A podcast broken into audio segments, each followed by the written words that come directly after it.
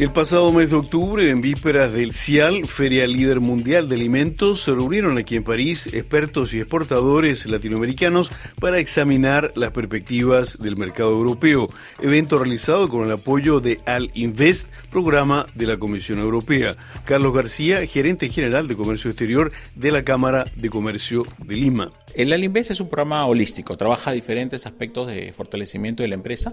Esta etapa es la que consideramos de promoción comercial y es ya como una etapa de las últimas. No hemos trabajado con las empresas ya desde hace más de dos años en fortalecerlas en temas de gestión, en temas de, administración, mejoramiento del producto propiamente dicho, eh, desarrollo de nuevos productos, eh, en la parte de recursos humanos, acceso al financiamiento, etcétera, justamente para que sus capacidades eh, vayan mejorando de manera sostenida, ¿no? Y al final ya estén en capacidad de enfrentar a un comprador europeo. Si bien hay productos maravillosos, no todos pueden convertirse en exportadores exitosos. Bueno, en general, nosotros tratamos siempre de ser bastante objetivos en este análisis. ¿Por qué? Porque como si bien dices, hay productos maravillosos en nuestros países, pero decir que un productor va a ser exportador no es real. No es, no es, realista, justamente porque no tienen, no han desarrollado esas capacidades para lograr atender el mercado. Nosotros trabajamos en dos etapas. Por un lado tenemos inclusive ruedas de negocio internas dentro, en nuestro caso de Perú, con el cual conectamos a los productores de las diversas regiones del país con las empresas exportadoras, donde muchas de ellas eh, no son, eh, acopian de diferentes regiones del país, hacen procesamiento y son los que hacen muchas veces la negociación hacia el mercado internacional. Estas empresas intermediarias son aquellas que pueden desarrollar mayores capacidades, desarrollan eh, distintas capacidades. Entonces digamos que es un efecto arrastre, ¿no es así? Las empresas que están aquí son aquellas que ya están articulando como parte de una cadena de valor con empresas en, el mercado, en sus respectivos mercados locales. Y a partir de ahí logran tener una oferta competitiva en mercados como este, que es el europeo. ¿no? El interés por los productos naturales puede ser una oportunidad. Las tendencias globales indican eh, una preferencia por el consumo de los productos naturales, productos orgánicos, productos que tengan mayor aporte en calidad de la alimentación. Bajo esa lógica, eh, América Latina tiene muchos productos que ofrecer, desde las frutas, hortalizas, granos andinos, etcétera, son productos que están, tienen que aprovechar estas tendencias de mercado. Pero claro, para aprovechar la tendencia no solo necesitamos el producto, sino desarrollarlo y ponerlo en el mercado de forma que el mercado lo está demandando. Entonces, bajo esa dinámica se están eh, viendo fortalecimiento de los procesos de, por ejemplo, este para las frutas, los, los procesos de IQF, ¿no? De, congelamientos especiales para que tengan mayor duración.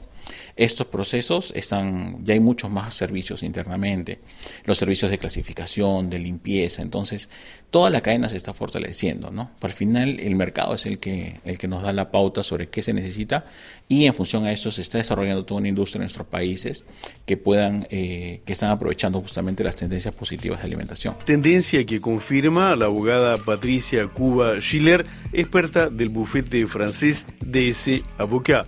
Mira, hay una tendencia muy interesante que está orientada a los, a los uh, superfood Quiere decir todo, todos esas, qué sé yo, granos andinos, eh, productos muy autóctonos de nuestra región, de nuestra región, que tienen valores eh, eh, nutricionales o nutriicos importantes y que justamente corresponden a eso lo que es, lo que busca la Unión Europea. Mm, la novedad siempre teniendo en cuenta la, la, seguridad, por supuesto, de la alimentación y y, con mayor, em, también es un tema que ya no tiene que ver con la agricultura, sino con el aspecto social, que esté cultivado, tratado, procesado dentro de buenas prácticas. Hay un montón de certificaciones el día de hoy de comercio justo, obviamente el orgánico, pero es todo un mundo aparte. Todo eso eh, tiene mucha cabida el día de hoy en el mercado europeo.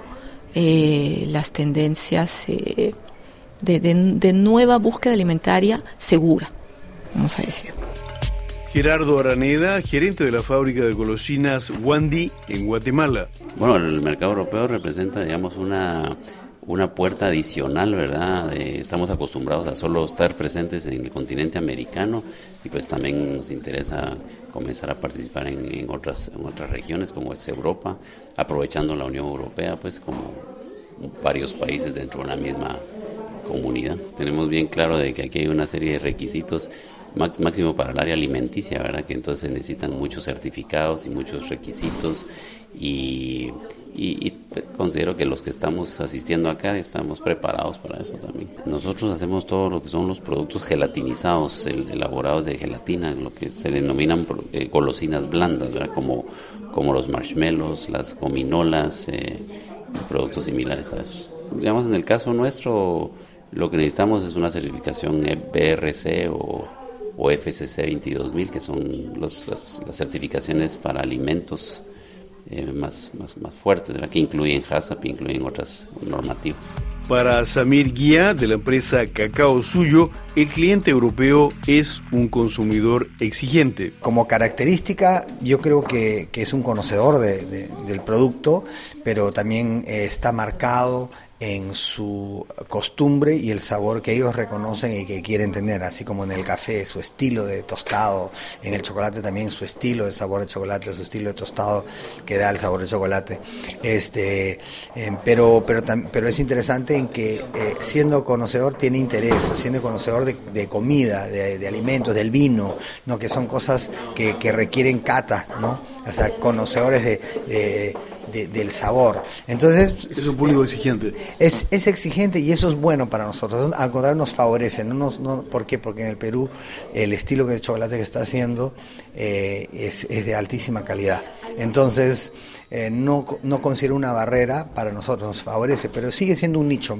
¿no? De la producción que hacemos nosotros poco todavía llega acá, ¿no? Pero, pero sí este, es, es un mercado interesante. Esa misma exigencia del mercado para ustedes es una motivación.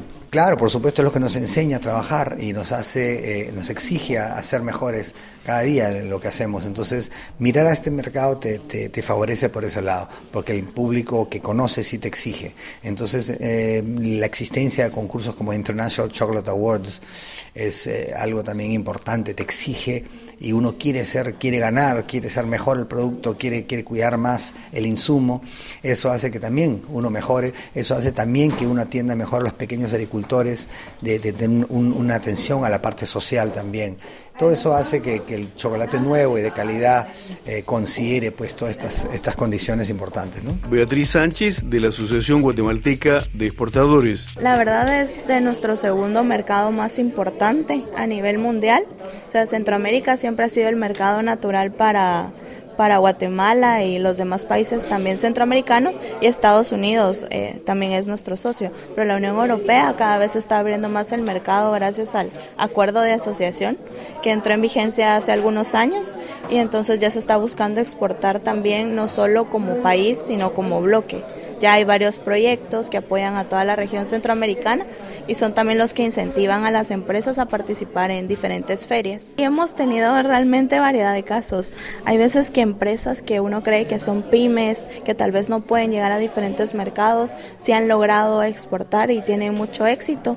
Por ejemplo, también son empresas, hay una empresa que eh, produce, por ejemplo, café que tiene eh, su, su, plantación, eh, trabajan mujeres, también se usa mucho el tema de comercio justo, entonces eh, ya con ese tipo de certificados ya pueden exportar a países como los de la Unión Europea para poder traer sus, sus productos. Dejemos la conclusión a Cristian Torres, gerente comercial de la empresa peruana Racil, fabricante de snacks. La idea de, de todos los países miembros eh, de Latinoamérica es ir creciendo cada vez más y adaptarnos a cada, cada normativa que nos exige el mundo moderno, ¿no? para poder este, exponer nuestros productos en el mundo también. La idea de toda América Latina es ser prácticamente una despensa del mundo también, pues, ¿no? que nuestros productos lleguen con la mejor calidad posible a todas las personas.